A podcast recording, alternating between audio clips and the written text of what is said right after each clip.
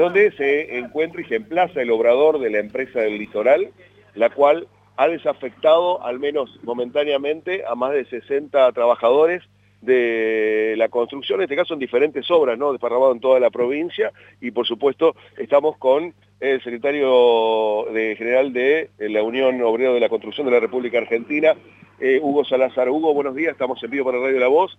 Eh, la verdad que eh, esto pone triste a mucha gente, ¿no? bueno, buen día. Te quiero comentar la situación. El día viernes nuestro delegado nos informa que se paraliza la obra y se notifica de la suspensión a los trabajadores. Se estaba trabajando en Federal y en Cerrito, alrededor de 60 trabajadores, en su gran mayoría de Paraná. Yo, eh, pero uno dice obra del litoral, pero quiero personalizarlo. Julio Stasi, Julio Stasi que es el referente de la empresa, en una actitud asquerosamente irresponsable, suspende a los trabajadores. Y no los trabajadores lo hacemos responsable a él por la paz social y la conflictividad que esto origina. Eh, está eh, Alejandro y Omar en estudio. Le paso el teléfono a Hugo para que dialoguen con ustedes, chicos. ¿Cómo estás, Hugo? ¿Todo bien? Todo bien, todo bien. Acá manifestándonos en estado de asamblea y movilización frente a las oficinas de la empresa. A ver, eh, ¿habían tenido algún tipo de situación similar con este caso con Obras del Litoral o con, o con Julio Stacy?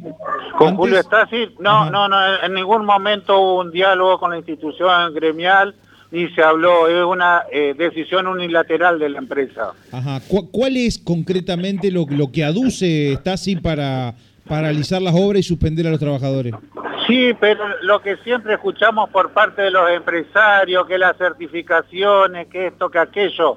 Yo te quiero, quizás vos no sepas porque no sos del rubro de la construcción.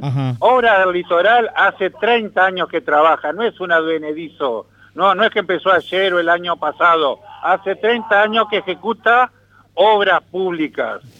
Y, y nosotros nos preguntamos, ¿y cómo cuando firma el contrato? ¿Y la responsabilidad empresarial y la responsabilidad social? Me, imagino que esta situación la habrá tenido en algún otro momento también y sin embargo no, no, tomó, esa, no tomó esa vía, ¿no?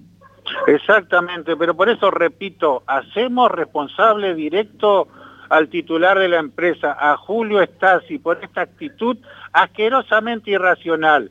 ¿Cómo va, ¿Cómo va a suspender a 20 trabajadores? ¿Cómo van a llevar la comida a su hogar?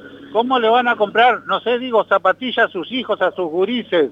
Es totalmente irracional lo que ha, hecho la empresa.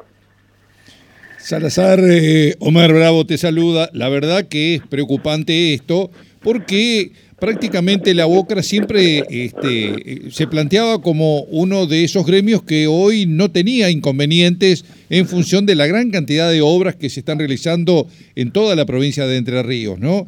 Bueno, eh, esto eh, implica entonces que ¿Hay algún tipo de inconveniente con las certificaciones que no están siendo pagadas por el Estado en determinado momento? ¿Hay como una a ver, como una demora en el pago y que lamentablemente la pagan los trabajadores? Sí, pero eso no lo puedo no lo puedo decir porque cuando firman contratos las empresas o cuando vienen los pagos no nos notifican o no le avisan a los trabajadores o no le dicen, mirá que en esta hora me fue extraordinariamente bien, te voy a reconocer una plusvalía, un plus o un premio.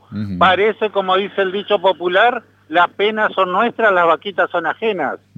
Es cierto, es cierto. Eh, estamos hablando de prácticamente, bueno, 60 trabajadores, vos decías en su mayoría gente de la ciudad de, Paraná. Sí, exactamente pero también debe haber gente de Federal, gente de Cerrito, ¿no? También hay gente de Federal y hay gente de Cerrito, exactamente. ¿Y ustedes qué es lo que van a hacer a partir de ahora? Porque en principio este, e, esto es una decisión que ya ha tomado la, la empresa o este señor y por lo tanto, ¿cuáles son los pasos a seguir? Nosotros hemos hecho las presentaciones en el organismo laboral para que convoque en forma urgente a la empresa y a UOCRE en este, en este caso y que desestimen las suspensiones y que los compañeros sigan trabajando normalmente. Eh, eh, Miguel, un poco sobre, sobre este, eh, Hugo, perdón, este, sobre este tema concreto, me imagino que estas no deben ser las únicas obras que tiene Stasi. Exactamente, tiene y desarrolla obras específicamente en el sector gas. ¿Y esas no están paralizadas? Y, y esas no están paralizadas. Y esas Ah, no están paralizadas. Bajo, bajo la misma, bajo la misma razón social, o sea, obras Eh, del sí, sí, litoral. no, ba- ba- bajo la misma empresa. No es, no es que misma no es que empresa. pueda aducir ahí que está en una UTE o no, no, no, no, es la misma empresa.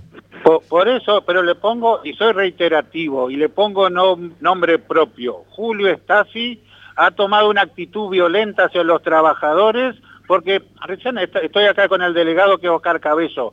Una incertidumbre, no sabe si van a continuar trabajando, no sabe si van a cobrar la quincena, nadie en la empresa dice nada, y no son unos avenedizos, repito, hace 30 años que trabajan para el Estado. Pero con ustedes no habían tenido nunca problemas, ¿no?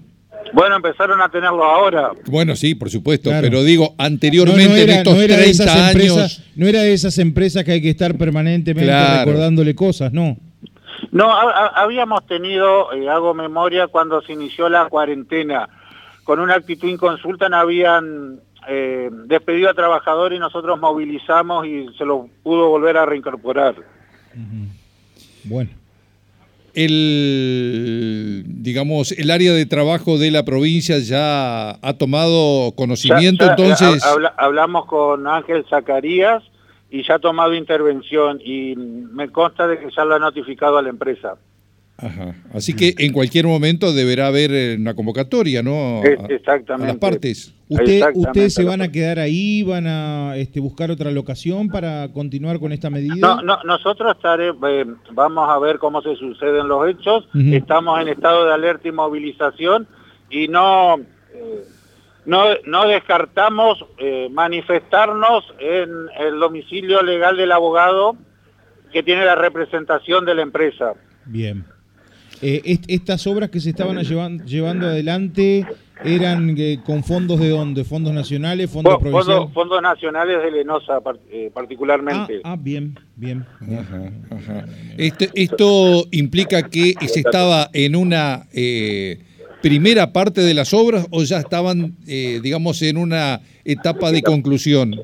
E- Estaban aproximadamente hace seis meses, ¿en cuánto cabeza? ¿Un 40%? ¿Un 30%? Ujú. ¿Cuántos kilómetros? Son 22 kilómetros. Ah, no, me está diciendo del, en un 10, 15% están. Claro. Claro, están, Eh, están en el periodo de inicio, llamémosle. Exactamente, exactamente.